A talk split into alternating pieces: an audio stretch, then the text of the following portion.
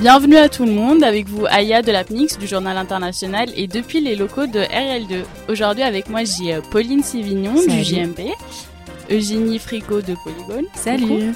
Et Apolline euh, Cipriani du Journal International de chez nous. Ça va tout le monde? Vous êtes euh, en forme? Au taquet Du coup, cette semaine, après la Catalogne de la semaine dernière, on va s'attaquer à la Corée du Nord qui fait euh, bah, beaucoup de bruit depuis cet été à cause euh, des essais nucléaires euh, qu'ils ont effectués. Et du coup, on va d'abord avoir Apolline qui va nous parler de la relation entre les deux Corées et avec le point de vue d'une Sud-Coréenne qu'elle a pu interviewer par rapport à ce conflit. Eugénie, elle, va nous parler de l'état des relations avec la Chine, du coup, pour voir ce que pense la Chine de tout ça. Et on va terminer avec Apolline qui va nous présenter un interview exclusif effectué avec Monsieur Thomas Medzaros, elle le présentera tout à l'heure, je la laisserai euh, parler, euh, sur les relations avec la Russie et les États-Unis. Et du coup, avant de commencer, je vais faire rapidement un point histoire pour expliquer un peu d'où vient, enfin d'où ça a commencé l'histoire entre le nucléaire et la Corée du Nord. En fait, en 2003, il y a la Corée qui se retire du traité de non-prolifération nucléaire. Euh, en 2006, euh, ils effectuent leur euh, premier essai nucléaire sous train. Il y a eu des sanctions de l'ONU depuis, mais ça a rien changé. Et en 2009, il y a la Corée du coup qui a testé, mais sans succès, un missile de longue portée qui théoriquement pouvait atteindre les États-Unis. Il y a eu un deuxième essai qui a été fait dans la foulée. Le pays a encore été sanctionné. Euh, et puis euh, depuis euh, l'arrivée au pouvoir de Kim Jong-un, ça n'a rien changé. Enfin, la politique nucléaire est restée la même. Et puis en 2017, ils ont réussi du coup leur premier test d'un missile intercontinental. Et du coup, depuis en fait, ils multiplient les essais. Et c'est pour ça qu'on a ce qu'on peut appeler une crise quand même. Il y a les autres acteurs, la Chine, les États-Unis, qui se demandent ce qui va se passer qu'on a eu, euh, bah, par exemple, le sixième essai nucléaire euh, qui a été réalisé euh, le 3 septembre, donc c'est quand même très récent. Et il y a eu aussi deux tirs de missiles balistiques au-dessus du Japon, le 29 août et le 15 septembre, donc c'est vraiment super récent. récent. Et c'est pour ça, du coup, qu'on va un peu se poser bah, les questions qui surviennent de tout ça. Du coup, je vais laisser euh, notre première chroniqueuse intervenir. Donc, euh, je le rappelle, pour parler de la Corée du Sud, en sachant que bah, la relation entre les deux Corées est quand même très tendue euh, du fait de quelques différences. Je te laisse commencer, Apolline. D'accord. Donc, la première, euh, le premier propos que j'ai récupéré de Florine, c'est en Corée, on est plus pragmatique, on s'intéresse aux faits, on les déconnecte des conséquences humaines. Donc c'est la manière dont elle a pu analyser le regard des Sud-Coréens vis-à-vis d'un conflit qui n'a jamais cessé depuis 1953. En fait, il faut savoir que Florine, c'est une expatriée euh, française qui vit depuis plus de 5 ans en Corée du Sud.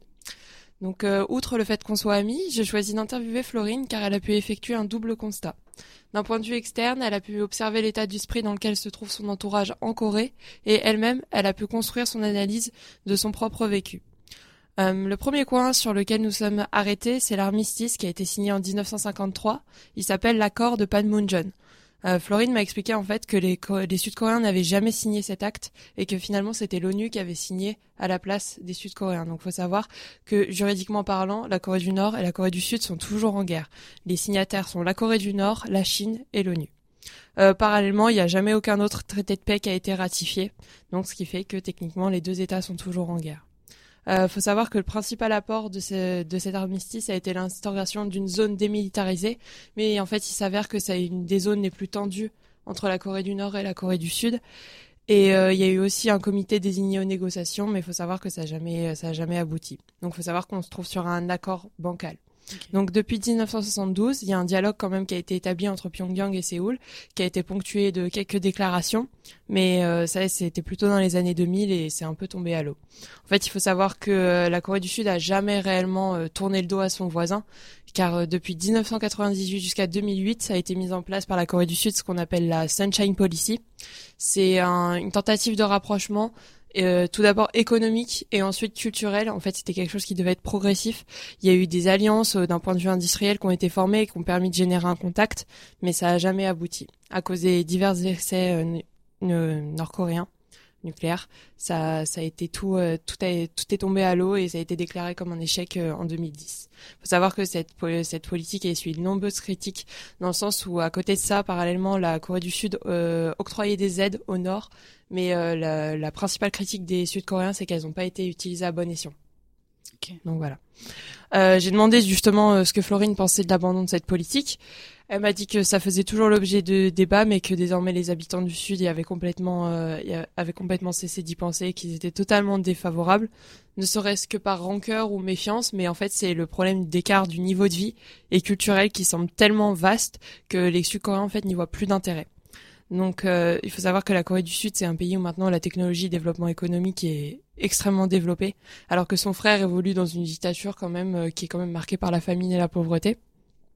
Donc euh, à ce j'ai trouvé un exemple. Il euh, faut savoir qu'il y a parfois des Nord-Coréens qui arrivent à passer la frontière et qui se retrouvent dans des centres d'acclimatation en fait pour être euh, introduits au sud. Mais il arrive régulièrement que les Nord-Coréens redemandent à partir au nord parce qu'il y a un échec culturel qui est tellement fort qu'ils n'arrivent pas à s'adapter à ce qui se passe en fait. Euh, il faut savoir que Florine a vraiment déploré cette situation, mais elle avoue qu'elle reste sceptique quant à une réunification possible parce que l'intégration, ne serait-ce que dans le monde du travail, ça lui semble complètement impossible à l'heure d'aujourd'hui. Euh, et la seconde raison pour laquelle euh, on a estimé que c'était c'était quelque chose qui pouvait pas qui pouvait pas aboutir. C'était le fait du temps. Il faut savoir au, début de la séparation entre la Corée du Nord et la Corée du Sud, il y a des familles qui ont été séparées, mais euh, maintenant, euh, c'est vu les générations passent, cette cette séparation ne se fait plus et en fait, les Sud-Coréens se retrouvent plus du tout dans les Nord-Coréens. Pour eux, ce n'est plus le même pays. Il euh, faut savoir voilà que les jeunes Sud-Coréens se sentent de moins en moins concernés par ce conflit. Il faut savoir qu'ils ont une très grosse, grosse influence vis-à-vis de la culture américaine, que les soldats américains sont toujours présents en Corée du Sud, donc ils se sentent limite plus proches des Américains en ce moment. Et pour eux, euh, tout ce qui s'est passé vis-à-vis de la Corée du Nord, c'est de l'histoire ancienne. Et j'ai regardé une interview, euh, les Sud-Coréens, quand on leur parle d'une attaque du Nord, ça les fait franchement rigoler. Ils se sentent pas menacés. du tout. Pour eux, c'est une blague. C'est oui, s'ils attaquent, ils seraient complètement fous. Euh. Oui, ils pensent vraiment pas du coup. Ils sentent euh, vraiment euh, pas concernés. Ok. Voilà. Donc j'ai soulevé un paradoxe vis-à-vis de Florine. Je lui ai dit pourquoi alors un pays qui s'estime pas menacé continue de, de perpétrer une obligation de service militaire? Euh, déjà, bah, elle m'a rappelé que le fait qu'aucun acte n'a été signé fait que les deux États restent en guerre.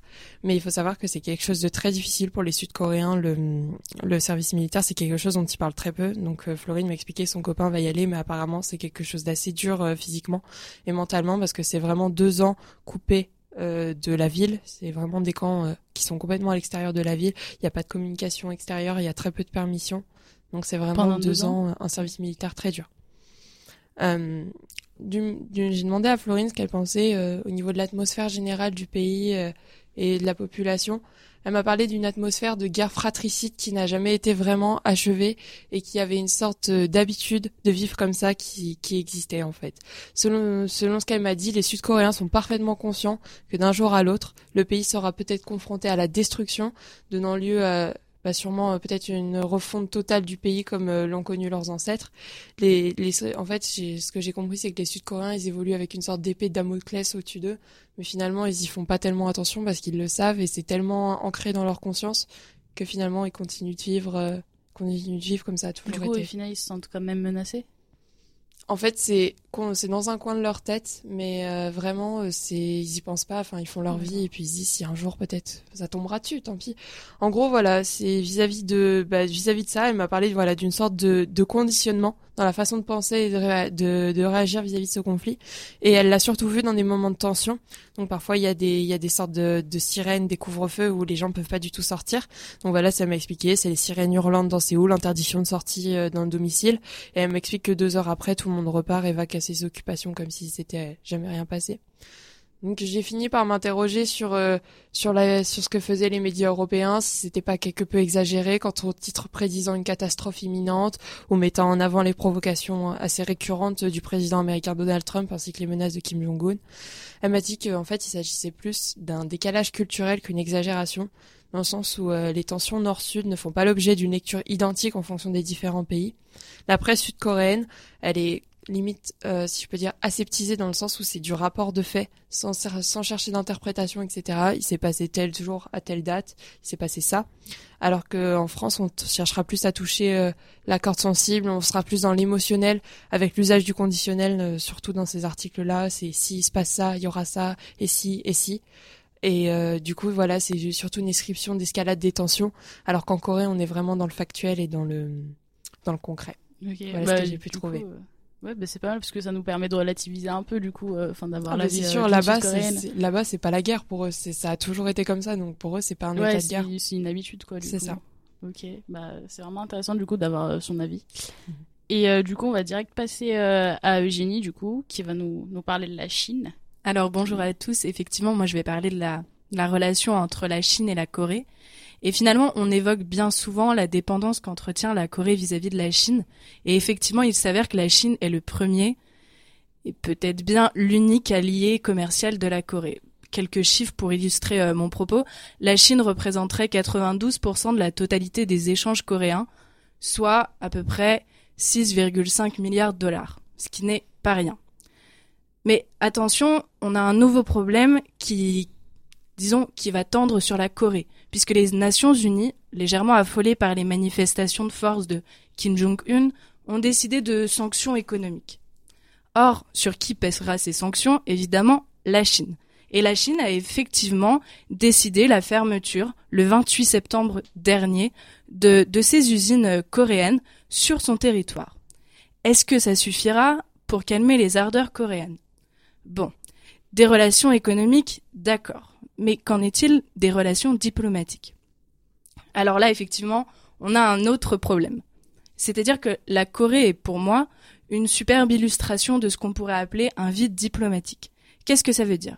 D'un côté, les USA, qui sont totalement révoltés par le comportement coréen et qui attendent le feu vert des Nations Unies pour pouvoir mettre un terme aux pitreries de Kim Jong-un, et de l'autre, la Chine qui tente de se placer comme un promoteur du dialogue diplomatique et d'euphémiser un petit peu euh, les actions de son voisin.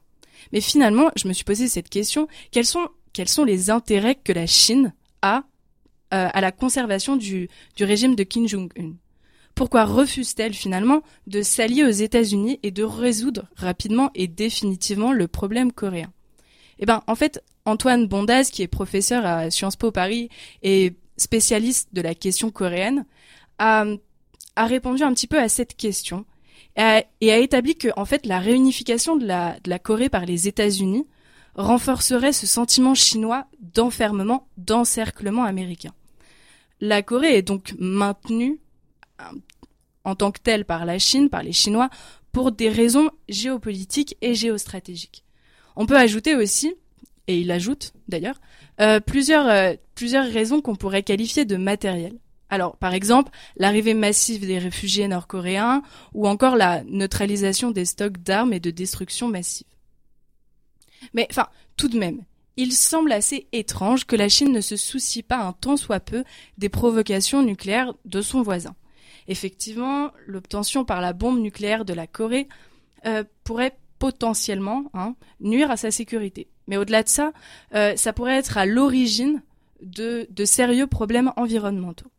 Jusqu'à maintenant, aucune mesure n'avait été mise en place par Pékin permettant réellement de s'inquiéter de ce genre de problèmes environnementaux.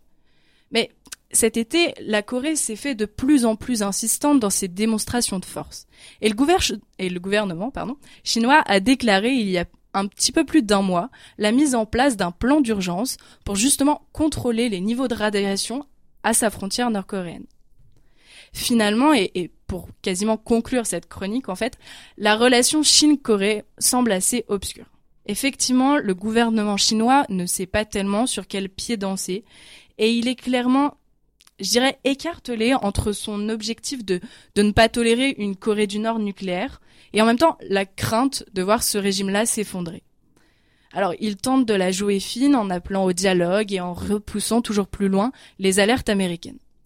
Mais finalement, cette situation n'est absolument pas durable. Et, euh, et le fait que la Chine ne se plie pas aux intentions américaines met, met à mal finalement l'équilibre international. Et la question qu'on qu'on pourrait se poser, c'est justement jusqu'où aurait le temps d'aller la Corée avant que les deux grands ne se décident à mettre en place finalement une réelle intervention. Parce que du coup, on a l'impression que la Chine, elle veut garder un statu quo en fait. C'est, elle, arrive vraiment. À mon sens, c'est vraiment ça. C'est vraiment essayer de, de garder un petit peu un, un point d'ancrage en Corée. Et, euh, et, éviter cet encerclement-là, comme le disait Antoine Bondaz. Elle, elle aimerait bien garder son influence régionale, en fait. C'est un petit peu ça, ouais. D'accord. Ok. Bah, merci beaucoup, euh, Eugénie. Est-ce que quelqu'un va agir à quelque chose en particulier euh? Non, c'est bon. Bah, on va passer euh, à notre interview exclusif. Du coup, je vais laisser Pauline vous présenter un peu Monsieur Médaros. Donc, oui, Aya, pour répondre à la terrible question de savoir si une guerre possible ou impossible pouvait se faire entre les États-Unis et la péninsule nord-coréenne, j'ai eu le plaisir d'interviewer le célèbre Thomas Betzaros. Il est enseignant mais surtout maître de conférences à Lyon 3 et un de ses domaines de prédilection reste la théorie des crises. C'est pourquoi, en fait, l'escalade verbale que se livre le jeune dirigeant Kim Jong-un et l'imprévisible Donald Trump est pour lui sans rappeler la guerre froide que se livraient les États-Unis et l'URSS. Donc pour commencer, je lui ai demandé pourquoi la Corée du Nord avait-elle décidé de lancer un missile balistique au-dessus du Japon pour la première fois depuis 2009 et que pensent euh, de ce fait les principales puissances de cette crise nucléaire? À mon avis, la Corée du Nord, elle a décidé de, lancer un missile euh, au-dessus du Japon pour faire une démonstration de force. Euh, si on regarde un petit peu l'évolution de la Corée du Nord depuis 2003, c'est-à-dire sa sortie du traité de non-prolifération, on voit bien que elle a, elle a clairement, euh, elle se positionne clairement comme une, comme une puissance euh, nucléaire régionale, c'est son objectif, et le, le tir de missiles balistiques au-dessus du Japon a clairement cette ambition-là, c'est-à-dire de positionner la Corée du Nord comme une puissance nucléaire régionale et une puissance nucléaire qui, en plus de ça, est aujourd'hui engagée dans une crise nucléaire avec les États-Unis, avec le Japon, qui sont des puissances, en tout cas pour les États-Unis, des puissances globales. Donc on le sait, depuis l'élection de Donald Trump, le ton monte face aux provocations du leader Kim Jong-un et je lui ai donc demandé s'il pensait que l'attitude du président était-elle appropriée. Alors effectivement, c'est une bonne question. Alors, je, je me garderais bien de, dire si l'attitude de Donald Trump est appropriée ou pas par rapport à, Kim Jong-un. Une chose est sûre, c'est qu'aujourd'hui, la crise sont des crises qui sont graves parce que ce sont des crises nucléaires. J'aurais tendance à dire, et j'aimerais bien pouvoir développer ça plus, mais là, ça sera pas possible.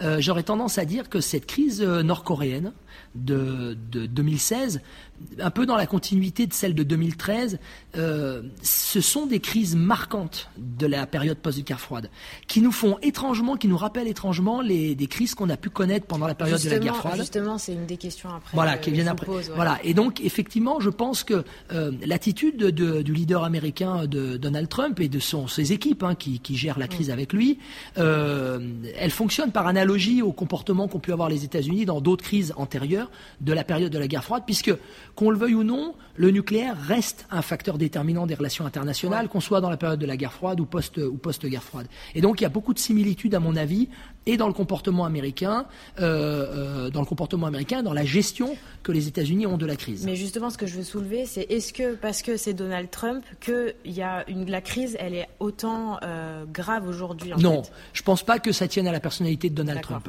Je pense que Donald Trump a, est rentré dans la logique de gesticulation et dans la rhétorique violente avec avec Kim Jong-un, qui répondait d'ailleurs hein, à, à, à, une rhétorique également et à une gesticulation de sa part. Ça, ça fait partie des phases d'escalade traditionnelles dans les crises nucléaires. Hein.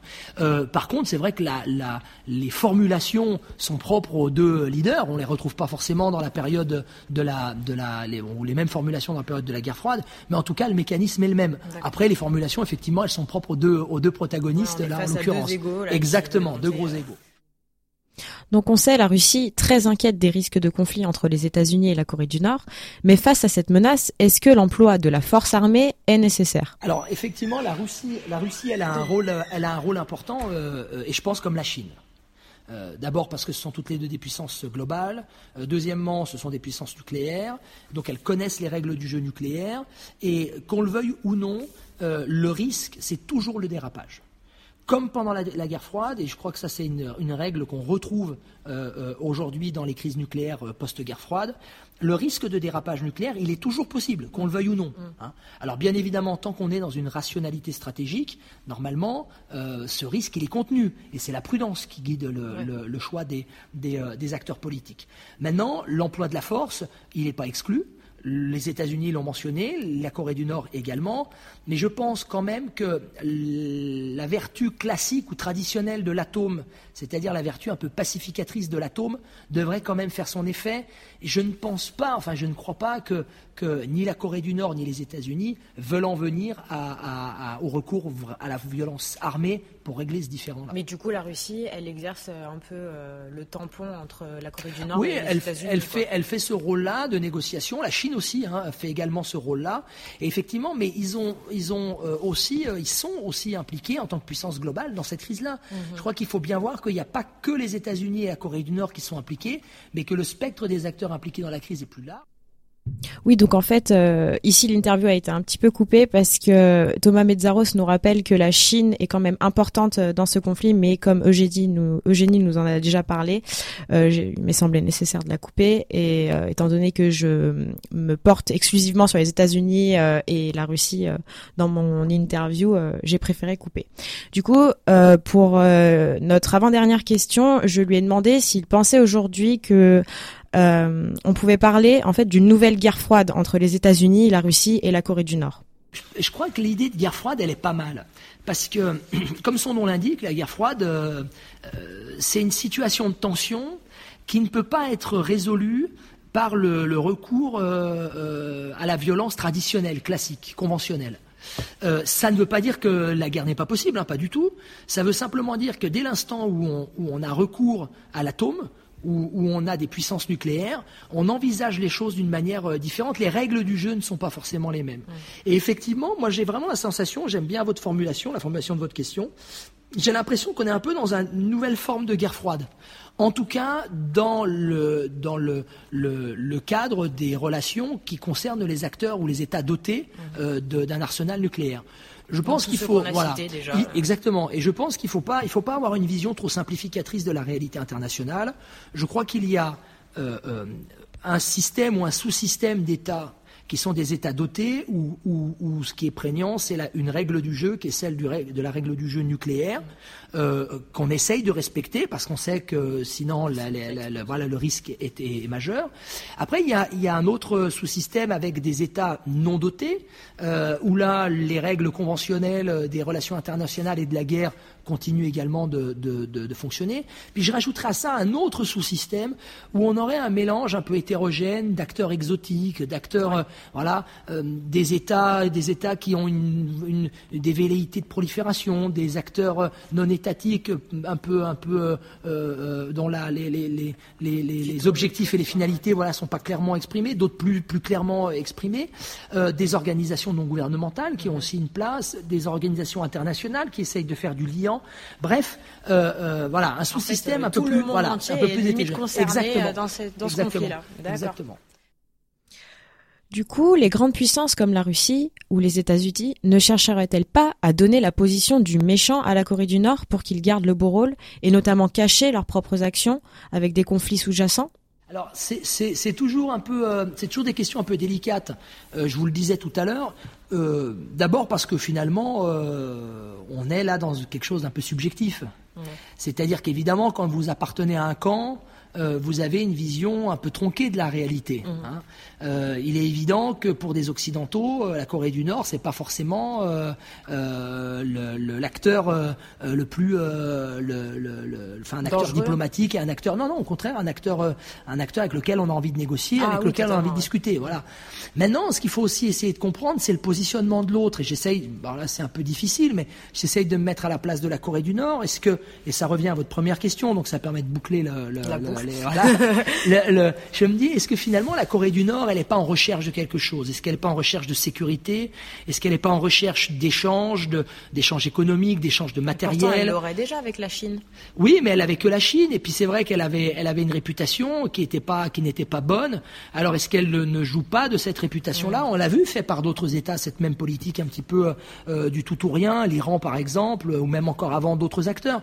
Donc on voit bien que euh, là on est dans une phase de tension, rien nous dit que demain les relations vont pas se normaliser avec la Corée du Nord, et peut-être même qu'il y aura une évolution, enfin, ou des évolutions positives dans les relations euh, que la Corée du Nord a avec les États-Unis et puis les pays du bloc occidental. Donc c'est, pour terminer, c'est vraiment une toujours une question un peu difficile, parce qu'évidemment que euh, nous, nous, nous voyons la Corée du Nord comme un État proliférateur mhm. et donc un État menaçant euh, pour la sécurité internationale. Euh, maintenant, ce qui est intéressant, c'est de réfléchir. Alors, c'est plutôt pour les, les, spécialistes des théories des relations internationales, ce qu'on appelle l'approche constructiviste ou les approches un peu voilà. C'est de dire finalement, euh, en essayant de se mettre à la place de ces acteurs-là, pourquoi Hein, pourquoi ils agissent, pourquoi ils se comportent de cette manière-là, qu'est-ce qui les amène à proliférer? Est-ce que, le parapluie nucléaire de la Chine ne suffirait pas? Est-ce qu'il y a des menaces, d'autres menaces dont nous peut-être nous n'avons pas la même perception? Voilà, enfin c'est toutes ces questions-là qui pourraient se poser, mais ça demanderait sans aucun doute un développement. Euh, du coup, ça euh, ouvre à plusieurs questions. Exactement, ça ouvre à plusieurs questions et à d'autres développements, bien évidemment. Ok, et eh ben merci beaucoup. Bah écoutez, je vous en prie. Oui, je tenais vraiment à remercier en tout cas Monsieur Mezzaros pour cet échange qui a été pour moi euh, vraiment enrichissant. Euh, bah ouais, merci à lui encore d'avoir pris de son temps et euh, merci à toi du coup d'avoir fait l'interview, c'était super intéressant. Et du coup moi je voulais revenir à, la dernière question quand on parle de la position du méchant donné à la Corée du Nord. Moi justement l'autre jour j'étais un peu sur Netflix et j'aime bien regarder des documentaires et là j'ai vu un documentaire justement sur la Corée du Nord qui s'appelait The Propaganda Game qui est super intéressant et justement en fait quand on regarde le documentaire on, enfin, on voit vraiment le jeu de propagande des deux côtés en fait, que les États-Unis ils, ils persistent à, donner euh, vraiment cette image du méchant en exagérant euh, des fois des faits en fait. Euh, vraiment, enfin, en exagérant, on ne dit pas que, enfin, la Corée est vraiment une dictature, mais les États-Unis font vraiment tout pour exagérer ça. Enfin, je sais pas si quelqu'un l'a vu ici. Si, si, euh, moi je l'ai vu et je suis totalement d'accord avec toi. Déjà, à tous ceux qui ont Netflix, allez regarder ce documentaire. vraiment. il est génial. Bon, faut être un peu intéressé par la Corée du Nord et par ce qui se passe, mais c'est vraiment génial. C'est très bien filmé. Ouais, c'est vraiment super. Et, euh, et il interroge des gens euh, très intéressants, notamment un Espagnol euh, qui depuis 20 ans vit en, Nord, en Corée du Nord et qui a adopté la nationalité parce qu'il est totalement communiste au fond de son cœur et et pour lui, c'est le pays idéal. C'est Disneyland, en fait. Ouais, et en fait, c'est, un truc de fou. Enfin, moi, j'avais fini de regarder le documentaire et j'étais encore plus perdu qu'avant parce qu'on se demande vraiment euh, où est la vérité. Enfin, en fait, il essaye vraiment de, de montrer vraiment les deux visions. Et on a d'un côté euh, la vision d'une Corée super belle unie, qui aime son chef, son leader. Ouais, vraiment. Enfin, des fois, j'étais là, ah, mais en fait, la Corée, c'est trop bien. Enfin, alors qu'en vrai, non. Mais euh, du coup, c'est. Si je peux me permettre, il faut savoir que la Corée du Nord a toujours voulu euh, donner une image très euh, figée en fait de son de son de son pays en gros c'est ils ont un, une sorte de charte ou de, de comment dire de feuille de route de ce qu'ils veulent montrer en fait c'est on montre telle partie du pays pour telle raison pour montrer telle chose en fait. Donc il faut savoir que l'image que vous verrez de la Corée du Sud et sera de la Corée du Nord sera toujours la même et que cette image là en fait, elle est facilement sujette à interprétation parce qu'il n'y a pas de sentiment particulier qui s'en dégage si ce n'est euh, l'amour du dictateur. Et sa patrie, il n'y a pas une, euh, une sensation de en fait, je pense que c'est facile de parler sur ce genre d'image du fait qu'on n'a pas les pensées des personnes qui y vivent, si ce n'est on aime notre dictateur. Je sais pas si vous avez remarqué toutes les images tournent autour de ça et le dialogue tourne oui, carrément autour de d'autres choses finalement. Ce que ce que j'ai aimé aussi dans ce documentaire, c'est que euh, des spécialistes euh, américains nous disent que même les Nord-Coréens ne savent même pas quelle est l'idéologie ils euh, suivent l'idéologie, ils, doivent la suivre parce que c'est leur devoir, un peu, mais euh, ils ne savent pas pourquoi ils la suivent et euh, je trouve ça intéressant en fait parce qu'ils sont complètement lobotomisés dès le départ. apparemment le texte est hyper compliqué que enfin on, on comprend pas en Et puis ça commence dès l'état, dès la maternelle, dès le, la petite enfance, c'est l'ennemi, c'est les États-Unis. Ouais. Et la, la, la, maison, c'est la Corée du Nord. Il n'y a jamais eu l'existence d'autre chose dans la tête des enfants nord-coréens en fait. C'est le monde et l'ennemi c'est devenu complètement un automatisme du coup. Mm. Ouais, ça ouais, c'est bon, ça c'est un peu des robots. Enfin moi, des fois, quand je vois des, des, images et que tu, tu les vois, euh, enfin tous en rang comme ça, c'est trop. Et ils chantent euh, l'apologie du dictateur. Ouais, t'as euh, l'impression, enfin, le père suprême. Ouais, et puis ils ont jamais connu autre chose, donc ils sont jamais. Ils sont ce qu'est la. Ouais, c'est leur échelle de normalité. Et je voulais juste revenir sur un truc vis-à-vis de la Chine, comme en parlait Eugénie. Moi, c'est un truc qui m'a toujours choqué. C'est en fait, ça fait plus de sept ans que les journaux français ont remarqué que la Chine faisait travailler euh, des Nord-Coréens, surtout au niveau industrie du textile, etc. Et que ça n'avait jamais été condamné, que ce soit par aucune ONG, que ce soit par l'ONU, et que c'est quelque chose qui se passe librement et qui est remis tous les ans en avant, que la, la Chine fait travailler les Nord-Coréens, ce qui est pas normal quand même. Et donc moi j'attendrais vraiment soit un positionnement de la Chine parce qu'il faut savoir que la Chine a tendance aussi un peu à jouer un double jeu vis-à-vis de ça, c'est on n'aime pas la Corée du Nord, mais en même temps on les fait travailler parce que c'est moins cher. Donc voilà, et euh, oui, sinon peut-être une prise de sanction, ce serait vraiment appréciable parce que je trouve que ça fait quand même, oui, ça fait plus de sept ans que j'ai lu ça pour la première fois. c'est quelque chose qui a jamais bougé. Mm. Bah, mm. faut voir euh, l'ONU euh, si ça va bouger ça, voir si les sanctions normalement les sanctions ont été appliquées et et, et normalement devraient porter ses fruits d'ici peu maintenant oui c'est vrai que la Chine a toujours cette espèce d'ambivalence entre je suis je, je, suis copain, mais en même temps pas tellement. Euh, qu'est-ce que, enfin voilà, c'est c'est c'est assez obscur en fait. mais ils sont comme ça sur plein de points, hein, que ce soit au niveau de l'écologie, l'environnement, ils ont jamais été très clairs dans leur point de vue. ça a toujours été. Ouais. Et les, ouais, les sanctions, euh, je sais, enfin, on verra si ça part ou pas, mais enfin, c'est comme un peu les sanctions qui ont été, euh, qui avaient été portées à la Corée du Nord, ça n'a absolument rien changé. Ils ont continué leur essai nucléaire. Euh, et ça restera un, un cercle vicieux parce que la Corée du Sud continue toujours à donner des aides économiques à la Corée du Nord pour aider. et ils sont tenus par ça. Ils sont tenus par ça.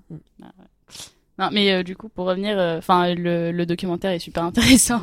Oui, si, vous, si vous voulez le regarder. Propagande Game, The Propagande Game. Et, en plus, c'est un réalisateur espagnol, il me semble qu'il le fait. C'est ouais, non, c'est vraiment pas mal. Génial. Voilà, et du coup, euh, on a fait exprès de terminer sur une touche cinématographique pour introduire le thème de la semaine prochaine. Et oui, parce que euh, l'émission de la semaine prochaine euh, sera consacrée au cinéma. Et, et du coup, voilà, c'était petit trailer. du coup, bah merci à vous tous d'avoir participé, merci pour vos interviews et merci à RL2 et Guillaume de nous avoir prêté studio. Et à la semaine prochaine tout le monde. Ich bin ein Berliner. Entre ici, Jean Moulin. Yes, we can. Je vous ai compris. C'est un vieux pays. Vive le Québec libre. I have a dream. I have a dream.